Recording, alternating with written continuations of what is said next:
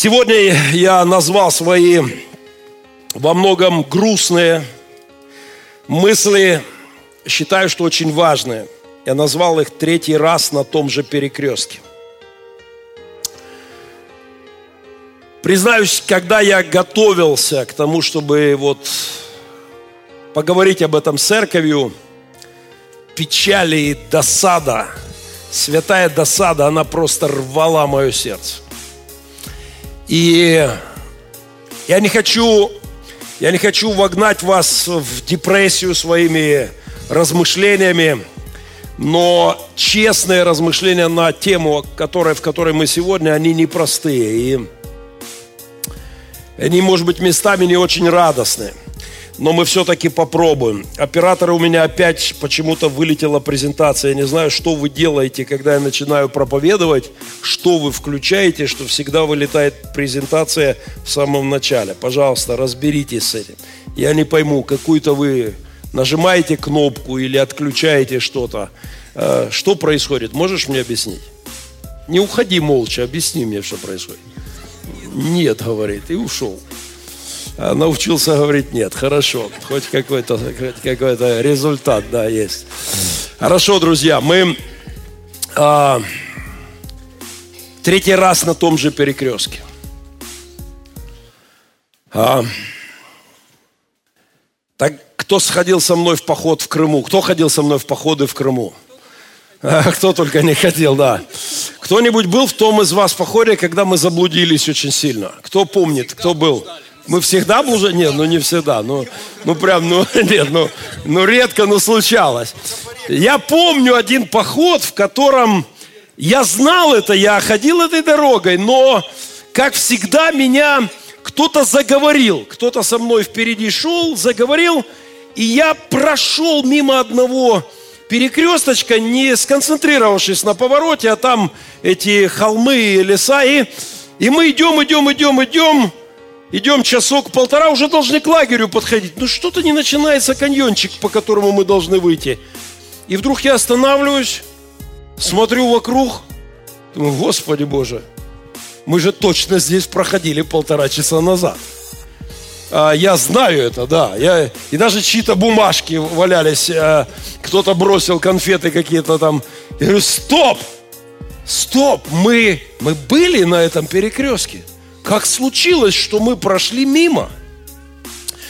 Так бывает в жизни. В тот день мы добрались к лагерю спустя много часов, уставшие, вышли совершенно в другом месте, где планировали, потому что пытались как-то сократить путь и еще больше заблудились. Но так бывает в жизни, что ты оказываешься на том же перекрестке. В личных жизнях так бывает. Здесь сидит сейчас один молодой человек, который дорогой для меня человек. Уже несколько лет мы пытаемся помочь ему в жизни. И он жил в нашем доме долгое время. Мы, он стал как сын для нас. И на днях в его жизни пришла опять проблема, и он оказался ровно там же, где был 4-5 лет назад. Ровно там же, и причем не в первый раз. И мы имели с ним разговор опять. Ну, послушай, ну, ну неужели недостаточно на этом перекрестке оказаться трижды, чтобы понять, что что-то не так и принять правильное решение? Так часто бывает в судьбах людей. Серега Козырьков был на том же перекрестке, ну, как минимум пару раз. Когда Бог взял, сделал чудо, повел, а раз опять на тот же перекресток. И ты должен опять принимать решение, и надо принять правильное, чтобы опять не оказаться там же. Друзья, сегодня мы... Олег, я не знаю, что ты сделал, а тут опять красная фишка горит. Э, скажи мне еще раз «нет». Я ничего не вижу. Что у тебя? Нет, презентация не работает. Иди сюда опять. Иди сюда опять. О, появилась, смотри, уже боится он тебя. Зеленая появилась. А, друзья, сегодня у меня мы приближаемся к столетнему драматичному юбилею. Через месяц будет ровно сто лет, как и наша страна, Украина, и Россия, Российская империя просто полетела в кровавый красный ад – Это было самое жуткое, начало самого жуткого периода в истории наших стран, самой кровавой трагедии в истории мира. Потому что то, что сто лет назад появилось под выстрелы Авроры, крики «Вся власть советом», залило потом красной чумой весь мир. Пол мира, пол мира, пол мира было красного цвета. И мы приближаемся к этой дате, и я хочу, чтобы мы понимали важность момента. Важность времени, в котором мы живем. Я хочу повторить вам, что мы живем в лучшее время в истории Украины за тысячу лет. Слышите? Когда мы жалуемся на маленькие зарплаты, на трудности, даже на войну, я хочу повторить вам, мы живем в лучшее время за тысячу лет в истории Украины. Никогда не было такой свободы веры. Никогда не было такого времени, когда можно свободно поклоняться Богу, Никогда не было такого времени, когда можно говорить то, что ты думаешь, а, имея какие-то убеждения свои. Никогда за тысячу лет истории мы не могли иметь в центре города евангельское христианское здание, протестантское здание, свободно служить в этом городе, в этой стране никогда. За веру сажали, за веру убивали, за веру лишали родительских прав – совсем недавно забирали детей просто за то, что ты веришь в Иисуса Христа. Бросали в лагеря, гноили, пытали, унижали, убивали. И это началось не просто в 17-м. Это вся история нашей Руси. Все те, кто осмеливался верить не под указку сверху, были врагами народа. Мы живем в лучшее время в нашей стране. У нас есть хлеб на столах – может быть, он не такой богатый сегодня стол, как в соседних странах, чуть левее, по крайней мере, а, по карте мира, да, в западных странах, но мы живем в уникальное время. Я хочу, чтобы мы понимали важность момента. Сегодня Украина на перекрестке. Она в третий раз на том же перекрестке. И какой будет наша страна, зависит не от политиков – не от депутатов, не от олигархов, не от западных благотворительных организаций и не от путинских решений в Кремле. Какой будет моя страна, зависит от того, какой будет церковь в следующие 10, 20, 30, 50 лет. Какой будет церковь? Каким будет дух моего народа? станут ли люди свободными. От этого зависит, какой будет власть, будет ли, будут ли они башками или будут слугами, слугами народа. Помните этот сериал, да? Недавно очень много вызвавший эмоций, «Слуга народа». От этого зависит в большей степени. Я верю, что это ключевой момент для нашей страны. И следующие 10-20 лет будут определяющими – в том, каким будет следующие сто лет, 200, 300, если Бог позволит этой земле вращаться, в чем я не уверен. Я верю, что от решений церкви несоизмеримо большей степени зависит будущее моей страны, чем от решения горсоветов или облсоветов, мэров, губернаторов, депутатов или, или теневых этих наших э, олигархов, которые думают, что они правят страной. Страной правит дух. Каким будет дух народа, такой будет история народа. Ключевой вопрос – это состояние церкви. Это рост церкви, развитие церкви, влияние церкви. Ключевой вопрос – это реформация. Будет настоящее пробуждение духа в этой стране или нет –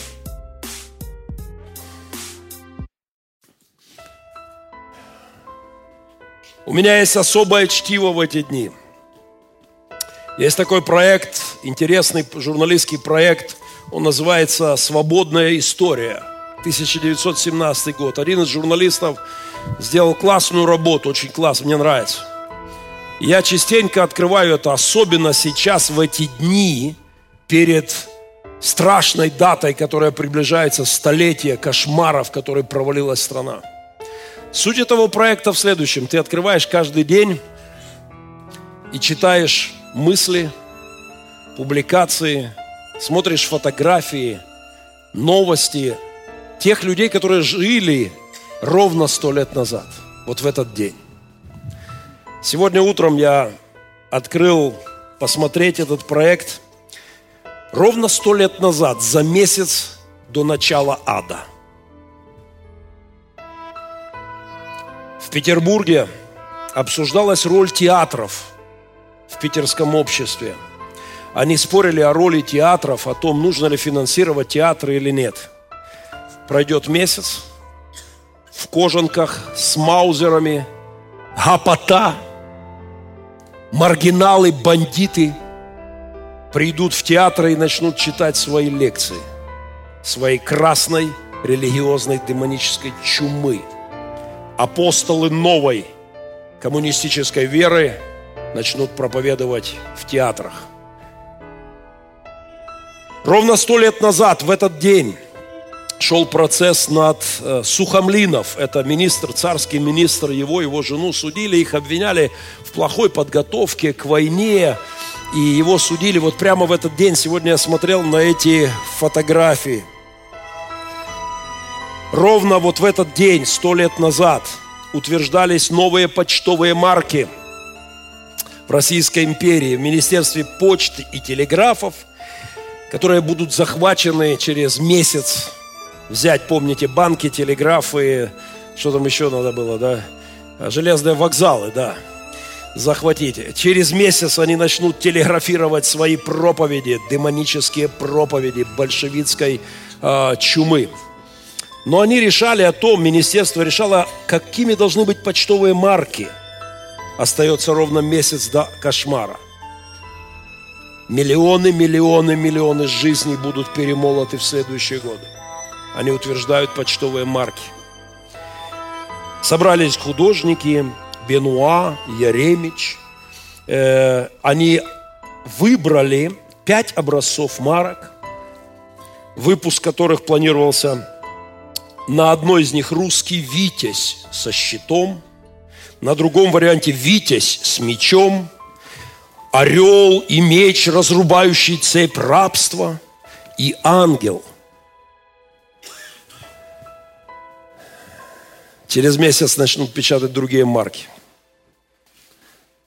Совершенно другими текстами и смыслами. И на марках будут не ангелы, а большевистские демоны. Кто-то пишет дневники, кто-то стихи – Керенский в этот день рассуждал о необходимости восстановить коалицию. Через месяц ему придется убегать. Михаил Грушевский, патриарх истории Украины, политик, э, выступает на съезде и говорит о том, что Украина имеет право на независимость, вернуть себе свою независимость. И мы знаем, что на короткое время она появится, но большевистская чума сомнет ее. Ровно сто лет назад – в этот день люди проснулись, пошли в церкви, которые будут разрушены, уничтожены, взорваны, осквернены все. Были люди, которые чуяли на приближение беды, большой-большой беды. В этот день написал Константин Бальмонт к обезумевшей, это к России, к обезумевшей – к сошедшей с ума называется стихотворение. И вот что он писал. Равномерно уходит дорога, верстовые мелькают столбы, но забывшему правду и Бога не добиться красивой судьбы. Мы отвергли своих побратимов, опрокинули совесть и честь ядовитыми хлопьями дымов подойдет достоверная месть. Без Бога, без правды, мы не достигнем ничего светлого, мы не построим нормальную судьбу. И за то, что совесть и честь забыты в обществе, ядовитые хлопья дыма накроют Россию через короткое время.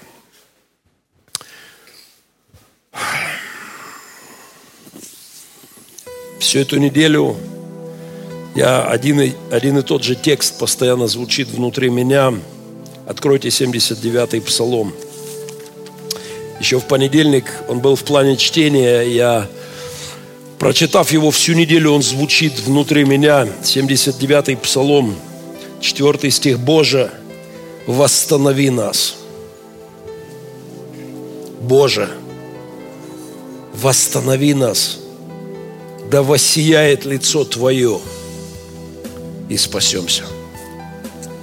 Восьмой стих. Боже сил, Боже, у которого есть сила – Боже, у которого есть могущество, восстанови нас.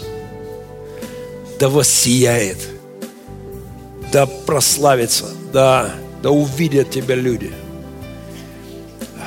Да воскреснет вера в сердцах людских, да воссияет лице Твое и спасемся.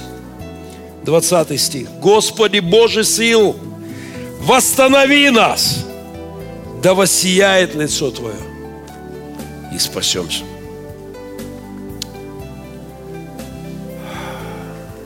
Если вы откроете сегодняшние газеты, посмотрите новости телеканалов, политики грызутся, кто-то марки разрабатывает, дизайны, люди спорят о каких-то вещах.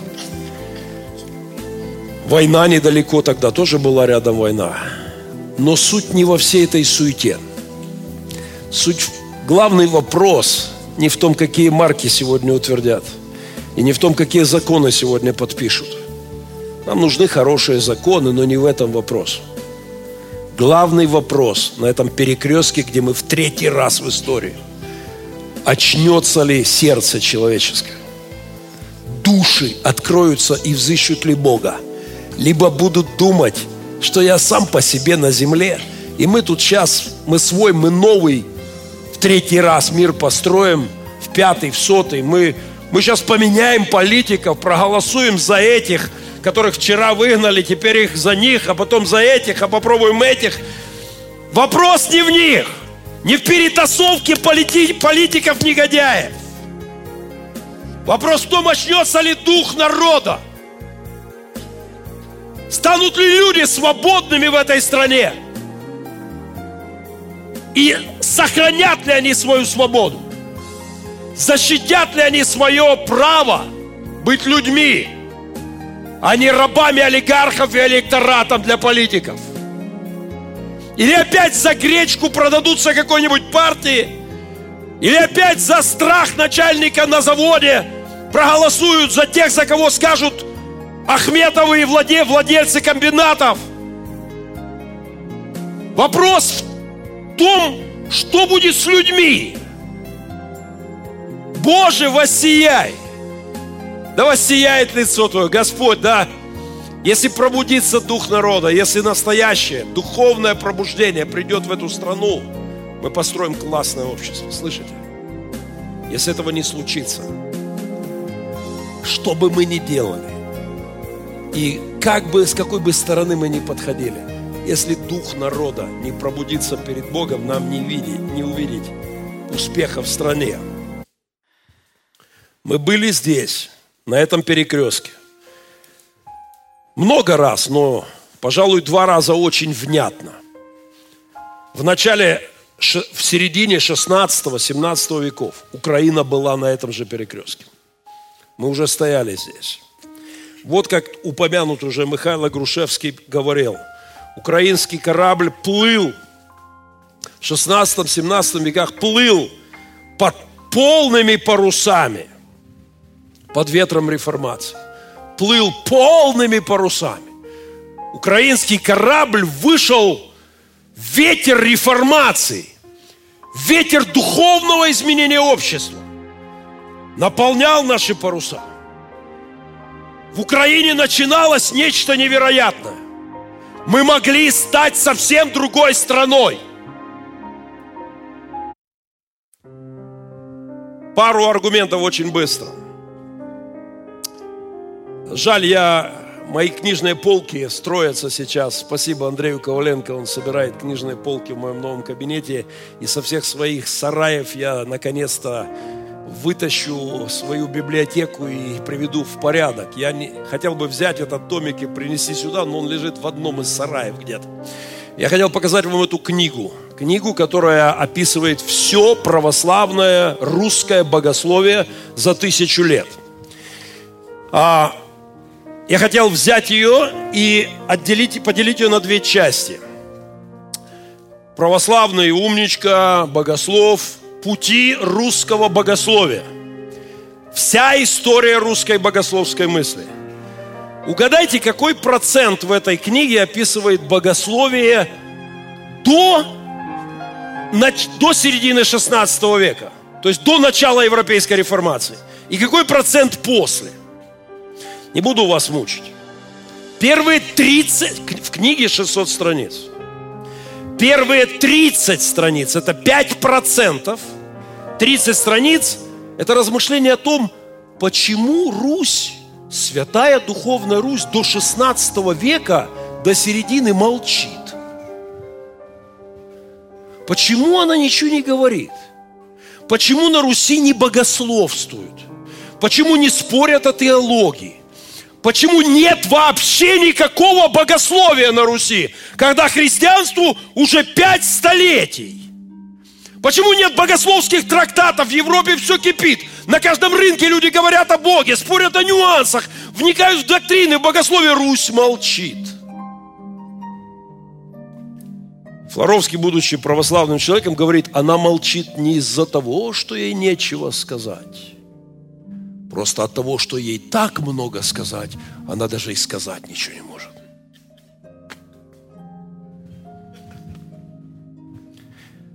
Потом через 30 страниц, после 5%, глава называется «Встреча с Западом». То есть встреча с реформацией европейской. Вот молчала пять столетий с половиной Русь, святая православная, и в Европе начинается реформация, и вдруг Русь немая заговорила. Причем, я как историк говорю, лучше бы она молчала. Потому что то, что она заговорила,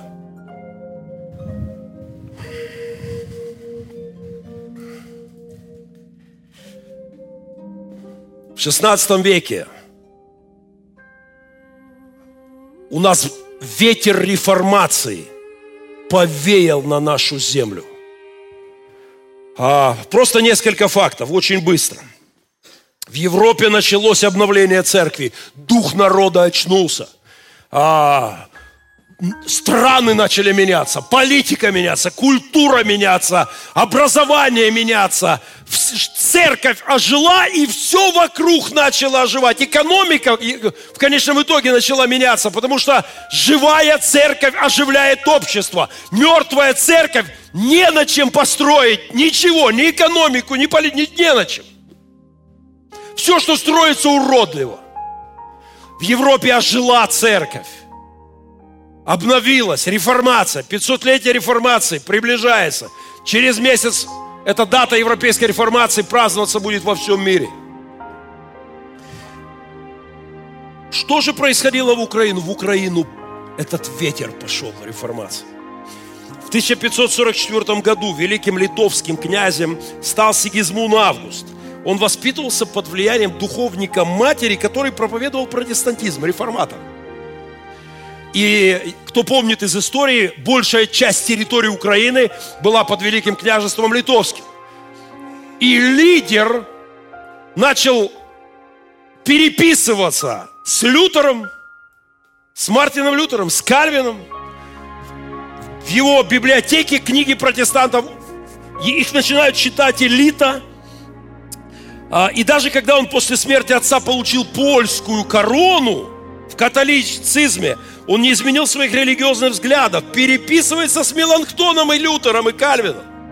Лютер посвящает ему перевод. Огромное влияние. И вот что происходит. Начинается активное проникновение протестантской реформации на территорию, географическую территорию Украины. Несколько цифр. В 1553 году литовский князь Радзивилл Черный со всей семьей и слугами принимает кальвинизм, протестантские идеи, реформация, обновление церкви. Вильно основывают первую общину.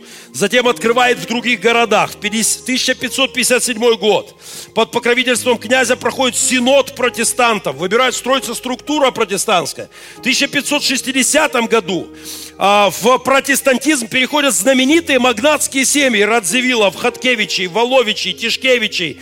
В Украине, на территории Украины в протестантизм переходят семьи князей Вишневецких, Пронских, Ходысевичей. А, начинается огромное движение в Вильно и воеводстве – вблизи расположения киевского митрополита в те времена. 600 православных церквей переделывают в протестантские молитвенные дома. Из православной шляхты лишь один из 100 оставался в православии. 99 уходили и говорили, мы хотим живую церковь в нашей стране. Мы хотим живую религиозность. Мы хотим, чтобы не просто мычал пьяный поп, сам не поймет что. Мы хотим, чтобы наши дети знали Творца. Мы хотим, чтобы мы и наши семьи поклонялись Богу. Мы хотим, чтобы наши души жили. И там, где это начало происходить, стало меняться все – Я когда-то писал э, курсовые проекты в университете на эту тему, и на наших лидерских саммитах мы поговорим а, подробно об этом, но сейчас просто бегло. Вот что случилось дальше. На этом перекрестке, где у Украины был великолепный шанс стать развитой, интеллектуальной, экономически мощной, политически сбалансированной а, духовно пробужденной страной на этом перекрестке разворачивается трагедия. Потому что на этом выборе наши с вами пра-пра-пра-пра-прадеды принимают решение склониться перед царем московским и присягнуть ему и стать его рабами. И с этого момента сминается весь ветер реформации.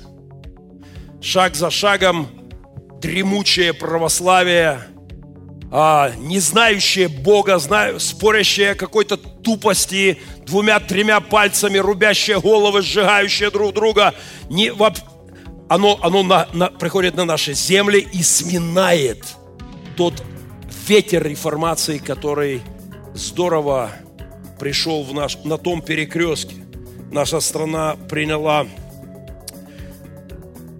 очень плохое решение. И это нарисовало нашу культуру. По сей день люди, которые первый раз выезжают за границу, с территории Великой Святой Православной Руси, первый раз переезжают за границу, испытывают шок. Все. Шок. Я недавно наблюдал реакцию Альберта Михайловича, первый раз попавшего за границу. Когда мы знаки, улитки переходят дорогу, осторожно. Ежики переходят дорогу, осторожно. Человек в шоке, его типало. Он говорит, как так можно? Что я? Или я сдурел, или они. У, у людей шок, потому что это совсем другая культура. Это улыбки на лицах. Это вежливость и внимание. Это почтительное отношение любого чиновника, полицейского. Это власть, которая осознает свою зависимость от людей. Это другой дух. Но этот дух не появился сам по себе. Потому что этот дух там, где была другая история церкви, где была реформация. Мне жаль, что граница реформации не прошла где-нибудь, ну, хотя бы по Широкино. Потому что тогда бы люди, выезжавшие из Широкина сюда, говорили, вау, имели позитивный шок. Правда, они сейчас некоторые имеют, потому что их убедили там, что они все в раю живут, приезжают сюда и за пенсиями, и за едой, и за всем. Но мне жаль, что граница реформации не прошла не где-нибудь там, под, хотя бы по Ростову-на-Дону, мы бы жили в другой стране. Но мы прогнулись под империю, мы, мы отдали свою духовную жизнь царям и православным иерархам. И духовная реформация не состоялась в Украине, она была смята.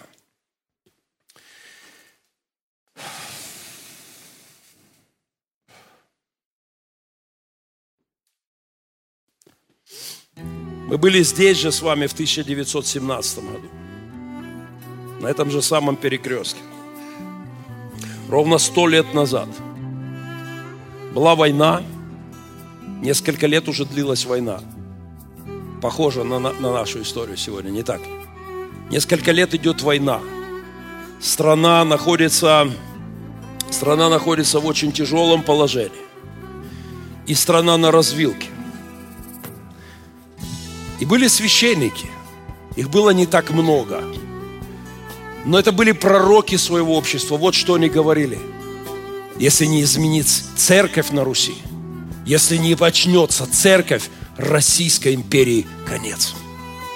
Если церковь преступница, церковь богоотступница, псевдохристианская церковь, которая имела все на Руси, власть, земли, рабов, крестьян.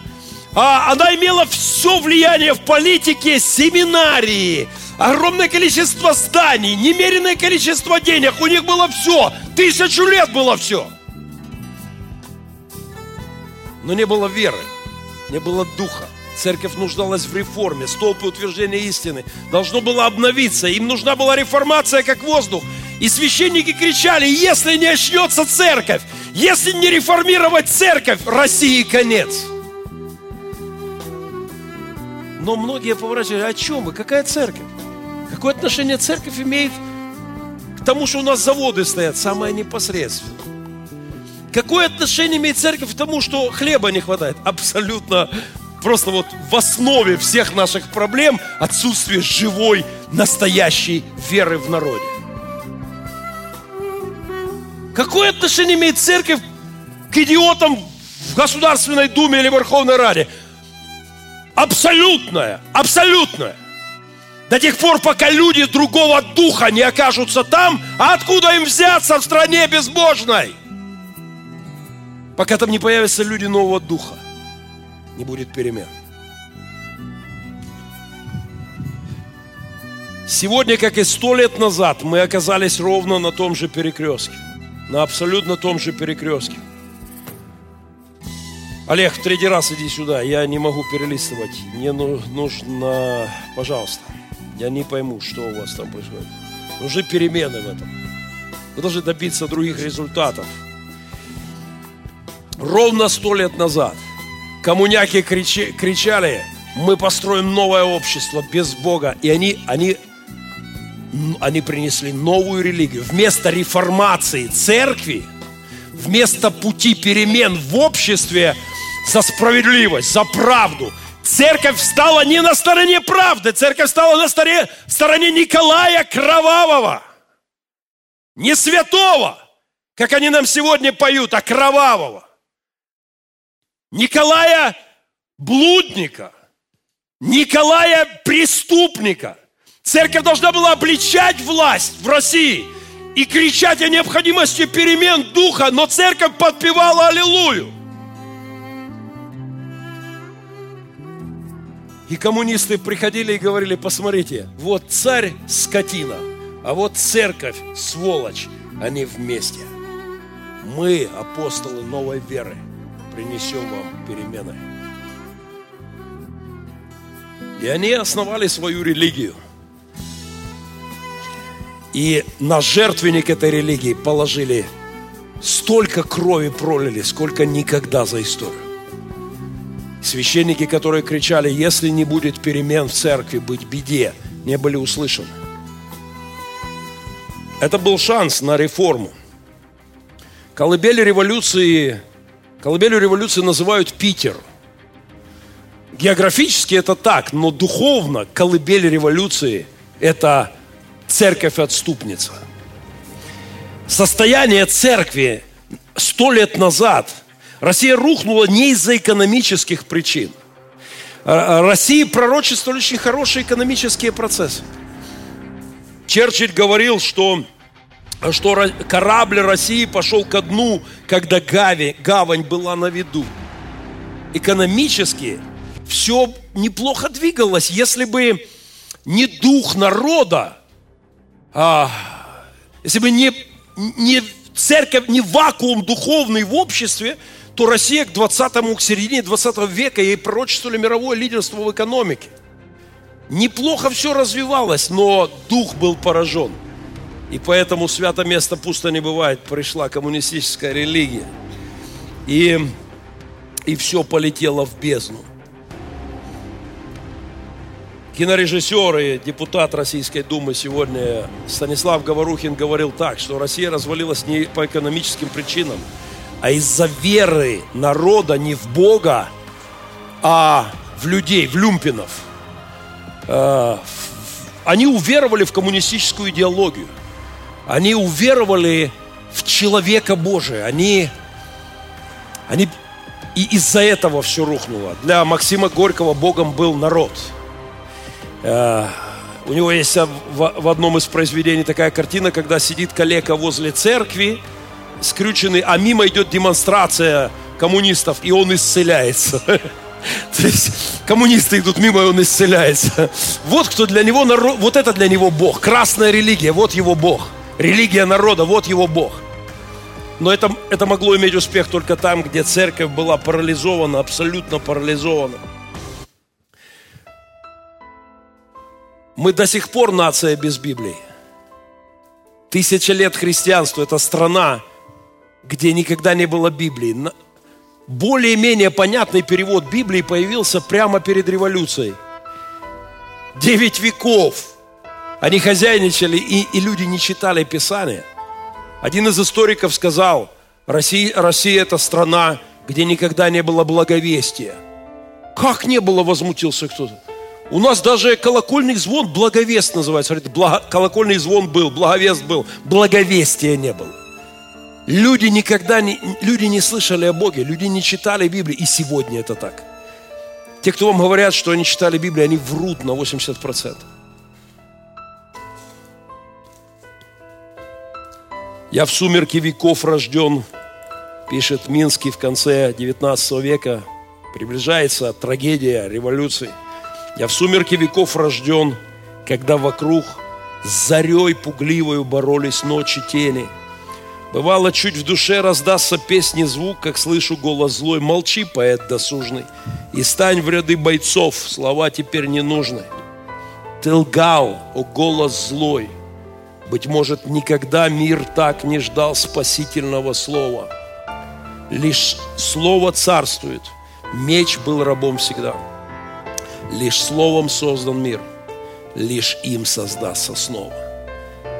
Стране нужен, нужно было Слово Божье. Стране нужна была духовная реформация. Достоевский произнес свой грустный, свой грустный пророческий приговор. Гибель России, горе народу без Слова Божьего. Горе народу. Новый перевод, синодальный перевод появился когда уже коммуняки начали проповедовать свое Евангелие. И непрочитанная Библия полетела в огонь. И за это несет ответственность церковь, которая имела всю власть, все финансы, все ресурсы. Когда в начале 19 века в России было создано Российское библейское общество, когда протестанты начали вместе с православными, вместе с католиками печатать Библии, создавать библейские кружки по всей территории России, на Российской империи, начали, началось начался запах реформации. Православные порвали на себе рубаху и сказали, от Библии пахнет ересью. И они правы. Их страшная фраза, если православному дать Библию, он обязательно станет протестантом, она пророческая. Потому что они боялись, что люди начнут читать Писание и скажут, а что мы вообще, где мы живем? И как мы живем? Они держали народ вдали от Библии, боясь, боясь, что люди станут свободными. Можно много говорить о состоянии священников на Руси. Я просто приведу одну цитату. Ну, помните у Пушкина, да? Глаза заведущие, руки загребущие, народные поговорки эти все, а, поп-толоконный лоб. Это все не просто так – самое необразованное священство в истории – это священство на Руси. Историки, пастора из Европы, приезжавшие, когда они смотрели на уровень образования российских попов, они отказывались в это верить. Они говорят, вообще, это, это просто полный кошмар, примитив. Они, они даже элементарно, они абсолютно неграмотные люди. Чему они учат людей? Как они могут построить общество?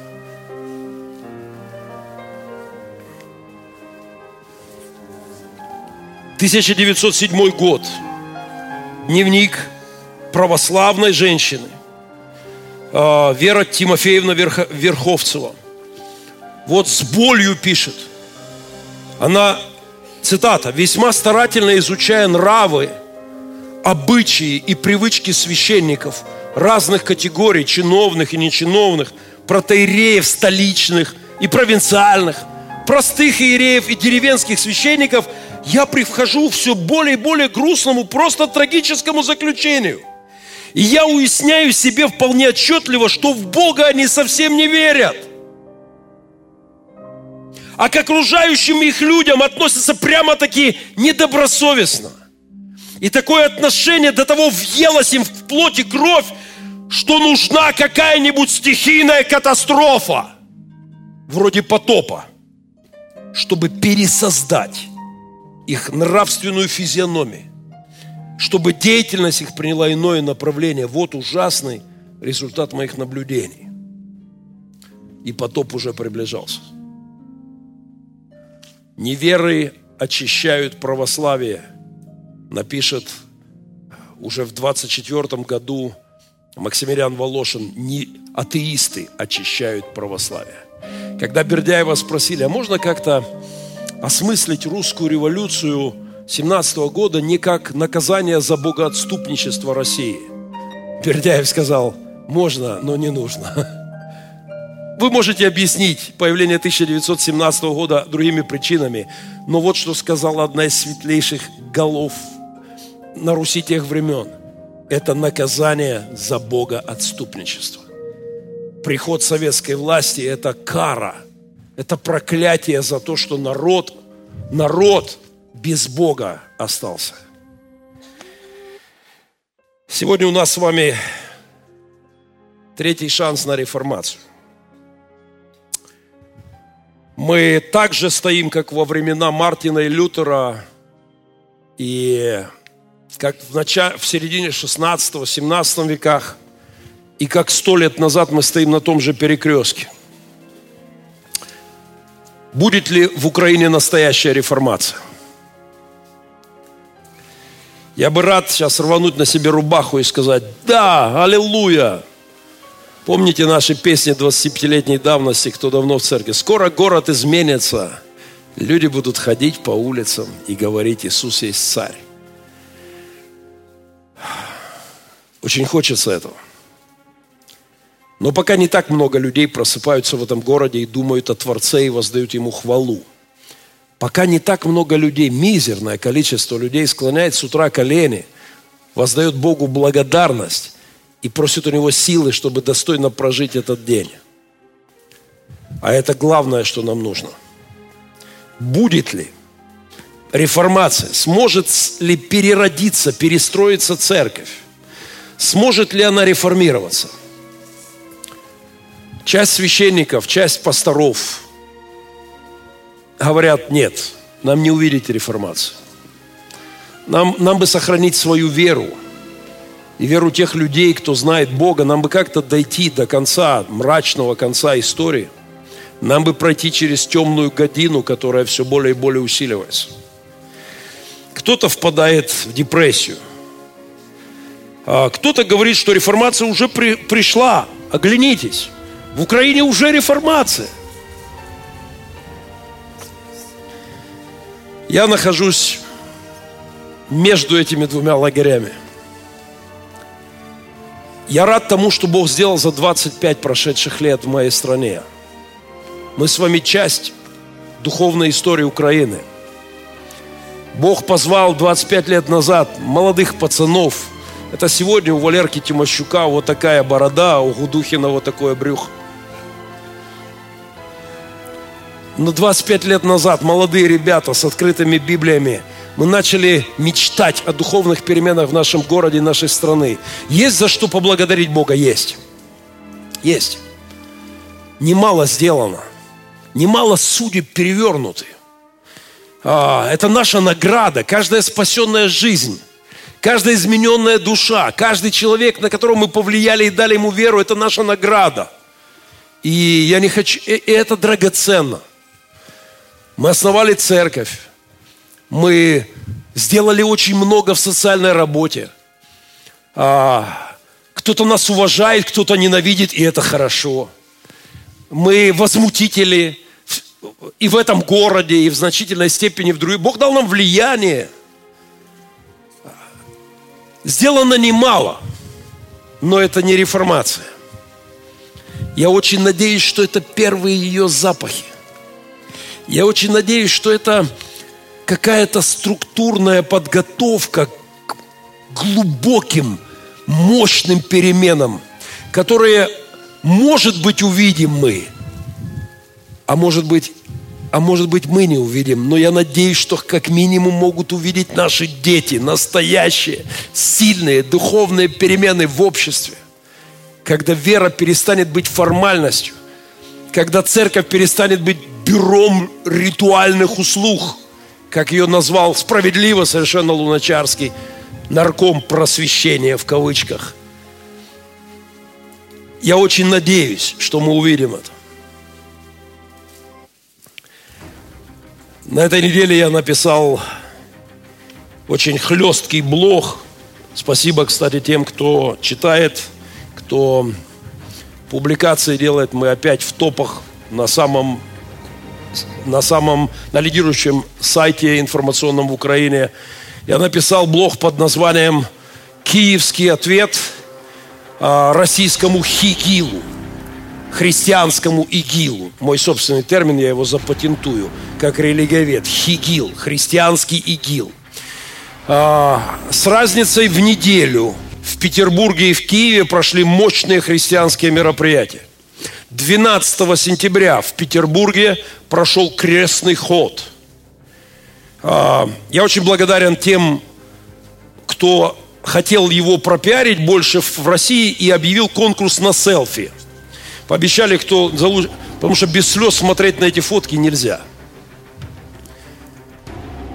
С ДНРовскими наградами и этими колорадскими лентами а, идут какие-то чудаки, казаки в этих странных тупых шапках, попахах, эти ряженые герои, великие ДНРовские спасители в братоубийственной войне. Идут ребятки из русской православной армии,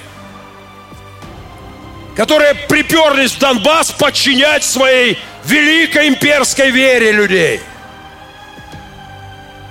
Этот, этот крестный ход организовала там организовала мэрия Петербурга, губернатор, мэр.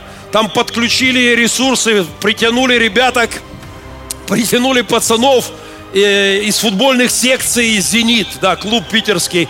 Причем выдали их за фанатов «Зенита», а на самом деле собрали детвору, которая занимается в футбол, ну, чтобы массовость придать. И вот они собирали, собирали, собирали, 20 тысяч человек, по оценкам независимых, э, вышло в Питере, прошлось крестным ходом. Ровно через неделю в моей стране был, был другой праздник. Я пару слов еще об этом крестном хоре. Полюбуйтесь на этих ореликов. А, я посмотрел много материалов, готовя, когда писал этот блог. Там они пели аллилуйю а, православным своим лидерам. Звук погромче. Просто послушайте это. 21 век. Послушайте это. Громче звук. Поехали. Благое подаст Господи великому Господину и Отцу нашему Кириллу, Его превосходительству, господину губернатору Георгию Сергеевичу. Я хочу от всей души сегодня поздравить вас, дорогие друзья, с праздником.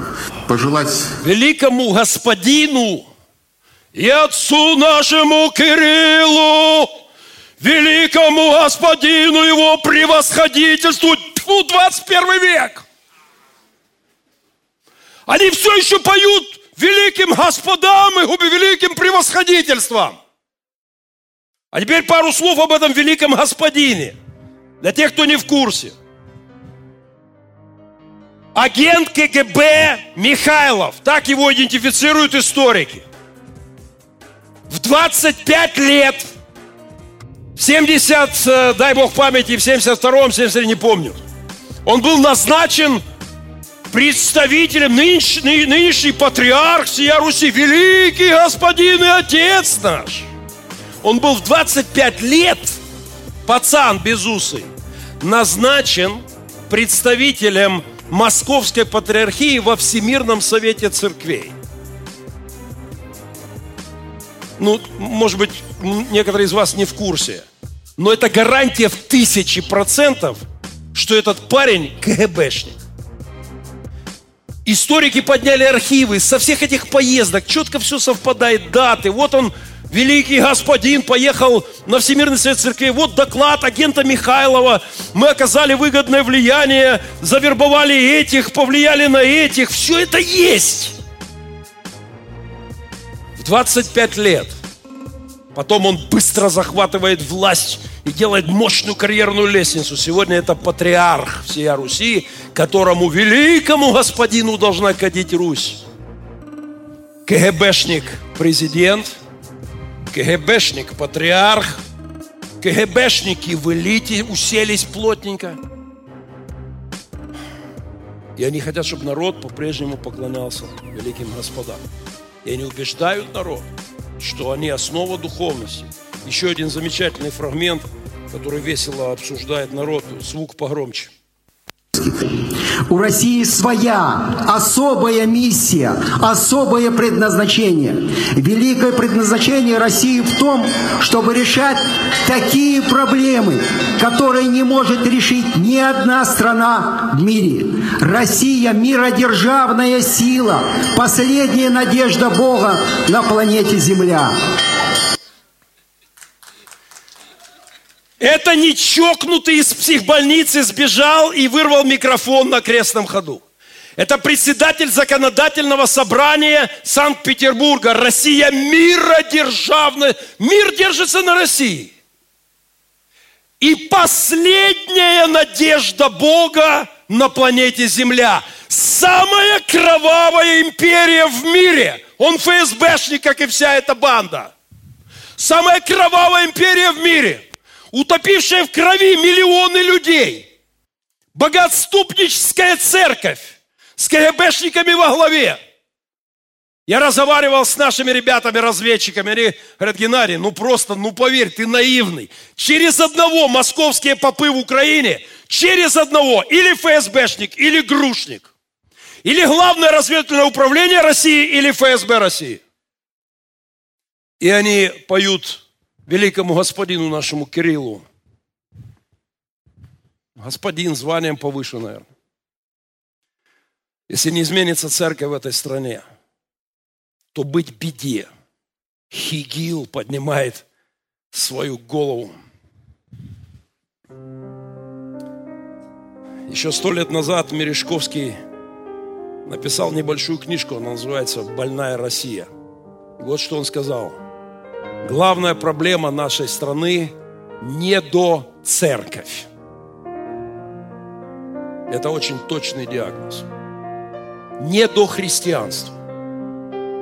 Поверхностная набожность, ритуальное какое-то благочестие, церковь где-то, Бог где-то в стороне у людей. Это главная проблема. Церковь не выполняет свою функцию. Церковь мертвая. Церковь религиозная церковь не, не дает людям веру. Это главная проблема. Я не могу не согласиться, это абсолютно верный диагноз. Под моим блогом профессор из России подписал приговор российским протестантам. Ладно, мы православные, ладно. Протестанты в России. Профессор, э, профессор Владислав Бочинин, автор множества книг написал такую статью и опубликовал просто несколько слов. Он описывает состояние протестантской церкви в России. Их собственная духовная слабость, говорит он о лидерах, о лидерах церкви. пребывает в них и не убывает от того, что они пытаются служить одновременно двум господам, поклоняться и Богу, и врагу Божьему, богопротивному государству со всеми его атрибутами. Российский профессор о состоянии протестантов на Руси. Отсутствие нравственной ценности в позиции, раздвоение, разорванность внутреннего «я» делает протестантских лидеров фактически духовными инвалидами, которые в наше катастрофическое время не только не могут ничем помочь своим прихожанам, но сами нуждаются в помощи. Между тем, их собственные отношения со Христом не дают им возможность получить действенную помощь от Него. В результате они продолжают оставаться в состоянии духовного неблагополучия и потому ведут себя с фарисейским коварством. Отсюда крайне неблагополучное духовное состояние большей части ведомых ими российских протестантов, не способных отличать черное от белого в жизни собственной страны.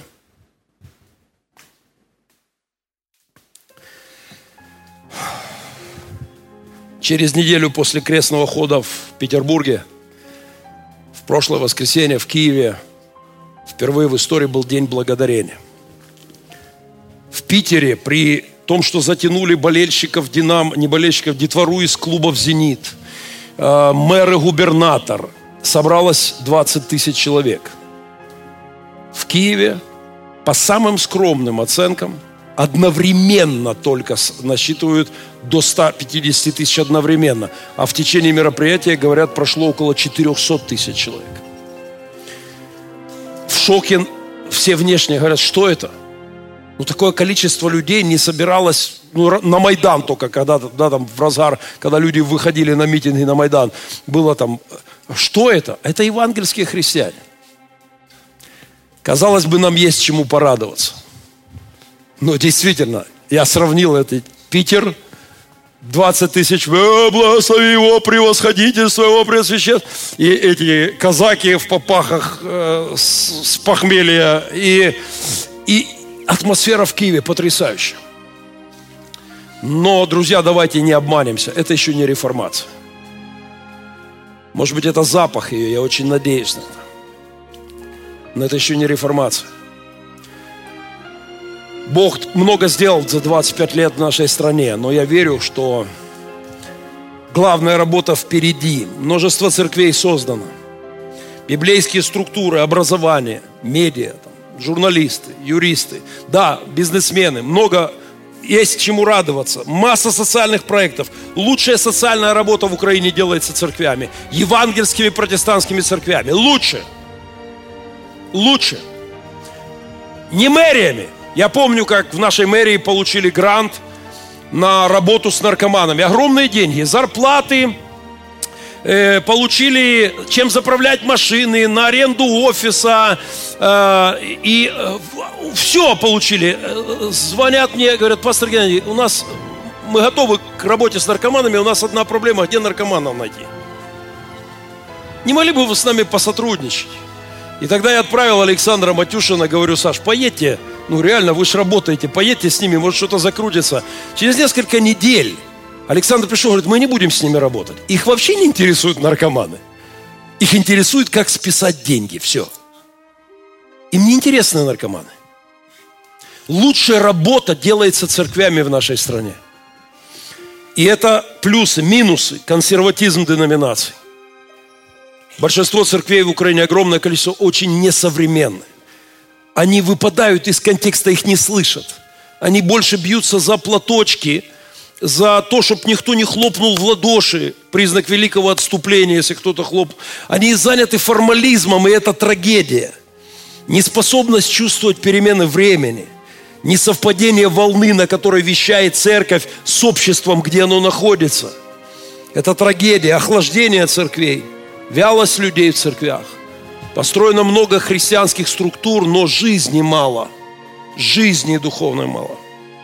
Страсть в служении не та. Мы как-то сняли с Демидовичем два портфеля. Единственную программу «Два портфеля», которую Демидович не выпустил в эфир. Потому что обиделись пастора нашей деноминации. А программа называлась «Шум молитв и шелест протоколов».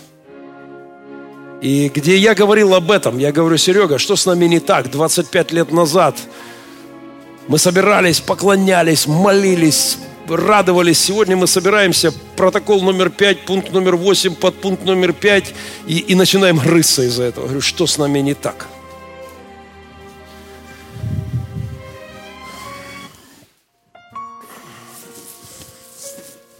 Я поздравляю вас с 25-летием церкви. Я, конечно, мог сегодня посвятить эти, этот день в канун праздника разговору о том, как, какие мы классные. Но мы это все расскажем неделю спустя. Аскольд Квятковский, ведущий мероприятия нашего праздника, он красиво все расскажет. Мы покажем презентации. Мы... Сегодня у меня разговор с церковью. Мы классные. Скажи аминь на это. Мы классные. Бог много сделал в нас и через нас что-то сделал. Но я не хочу, чтобы мы почивали на лаврах. Слышите? Меня болит. Я хочу, чтобы следующие 25 лет мы увидели еще многие-многие тысячи спасенных людей в нашем городе. Тысячи. Слышите? Я хочу, чтобы влияние церкви было очень сильным, было очень мощным. Это моя святая досада – Поэтому сегодня я... Реформация начинается с вот этого. Слышите? Когда я думаю, что главное должно случиться, ответ один. Я, Геннадий Махненко, должен не потерять его. Я должен жить с ним. Я должен ходить с ним. Я должен ощущать его присутствие. Я должен видеть его. Чувствовать, что он от меня хочет. Слышать его и делать то, что Он мне говорит. И такими должны быть люди в нашей церкви.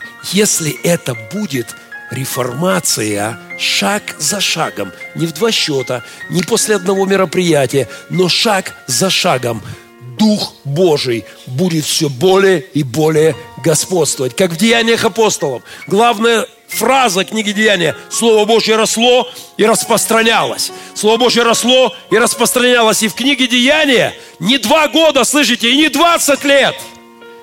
Там огромный период. Я не, сейчас не скажу точно, какой охватывает, но это десятки лет, слышите?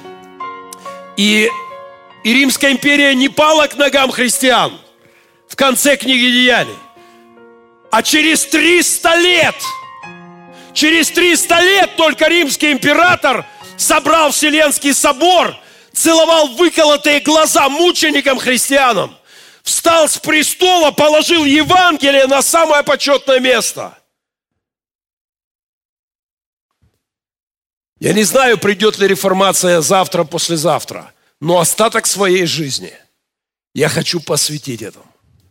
Я хочу делать, жить с Ним, быть с Ним, переживать Его и видеть, как Дух Божий все более и более растет и распространяется Слово Его в моем обществе. И нам без вот этого не обойтись. Это не просто проект. Господи, восставь нас. Господи, восстанови нас. Да воссияет лицо Твое и спасемся. Господи, дай нам видеть Тебя. Дай нам не терять Тебя. И мы увидим много доброго. И мы увидим много перемен.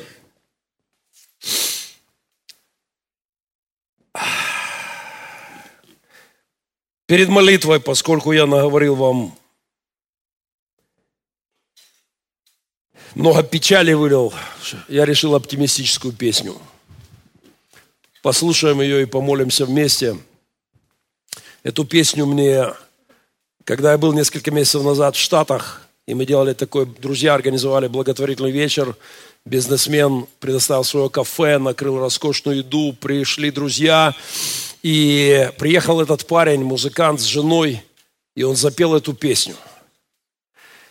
И уже к первому припеву я начал прятать глаза, потому что слезы начали наворачиваться. Это очень хорошая оптимистическая песня, и я хочу, чтобы перед молитвой мы мы не просто, знаете, «Буду добрый» она называется. Поехали. Звук, пожалуйста. Мы пригласим этого парня в церковь к нам. Он обещал приехать на фронт. Я надеюсь, однажды он споет эту песню здесь для нас.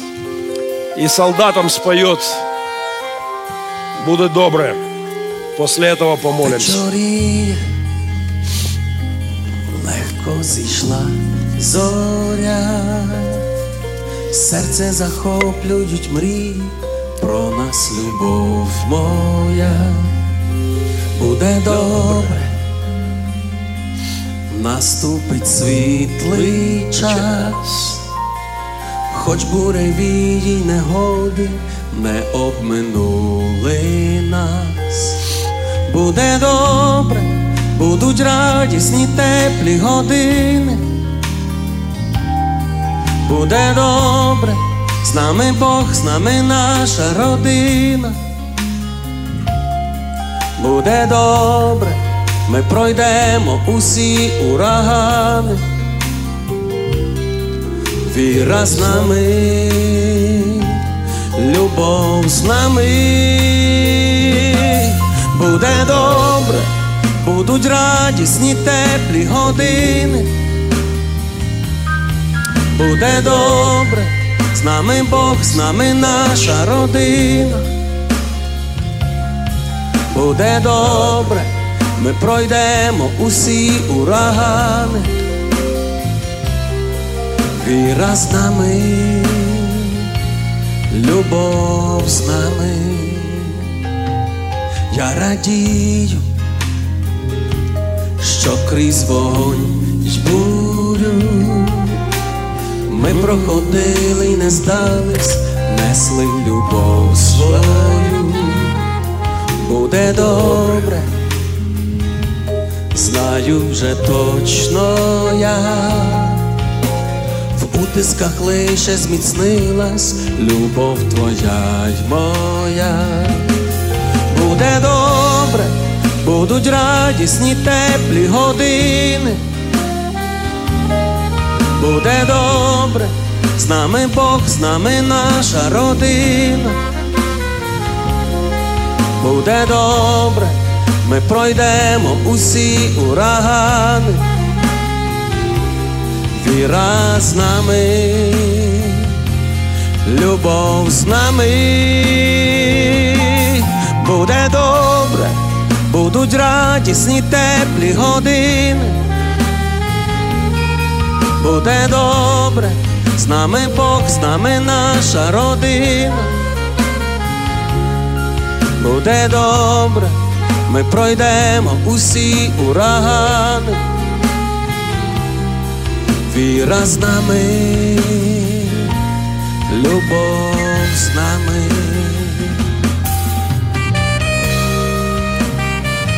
Я поздравляю, я поздравляю всех нас с приближающимся 25-летием церкви. Спасибо всем, с кем мы строим, служим, верим, идем вперед. Буде добре, з нами Бог, з нами наша родина. А, ну, пожалуйста, мы не почиваем на лаврах следующие 25 лет. Мы делаем все, чтобы Слово Божье росло и распространялось. Мы молимся, мы трудимся, мы строим души людей. Мы движемся вперед в самых разных служениях, чтобы увидеть больше и больше добрых перемен в человеческой жизни. Я хочу, чтобы запах реформации, который есть, чтобы он не был остановлен в очередной раз, чтобы на этом перекрестке мы не позволили смять вот этот ветер перемен. И сегодня Украины удивительный шанс стать страной, где страной свободных людей, духовно свободных, где не будут паны, господа, великие господа, и их превосходительство командовать нашей жизнью, где мы почувствуем, что мы люди, Божьи люди, Божий народ.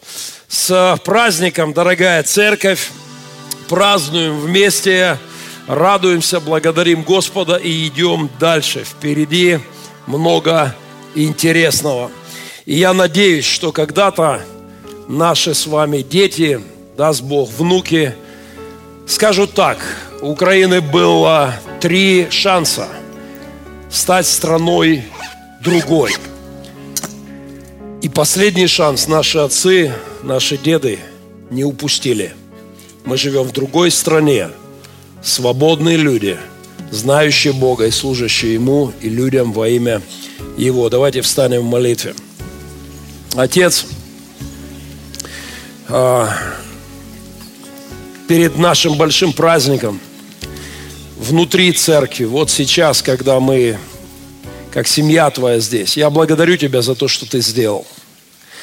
Я благодарю Тебя, Ты был верен, Ты был с нами в самое трудное время. И Ты всегда был рядом. Господь, но мы, хотим видеть больше – мы хотим увидеть, Боже, как многие-многие люди склонятся пред Тобой в нашем городе. Мы хотим увидеть, как в этой стране вера в Тебя, Христос, станет чем-то чем-то самым главным, что поклонение Тебе будет, будет в центре нашего общества, что все больше и больше людей будут осознавать, что они Божье творение, и что без Тебя не построить ни свою душу, ни свою семью, ни свою страну. Благодарим Тебя, Господь, за годы, которые мы служим как поместная церковь. Но я очень прошу Тебя, Отец, дай нам не терять Тебя, дай нам переживать Тебя, дай нам ходить с Тобой, дай нам быть водимыми Тобой, дай нам видеть добрые перемены более и более в судьбах, в сердцах и в нашей стране. Благослови, Господь, во имя Иисуса Христа на этом перекрестке, на котором мы в третий раз в истории нашей страны. Дай нам не упустить этот действительно уникальный шанс для духовного изменения общества. Укрепи каждого из нас на служении. Страсть по Тебе и по Дому Твоему пусть более и более разгорается в нас. Просим Тебя во имя Иисуса Христа. Аминь.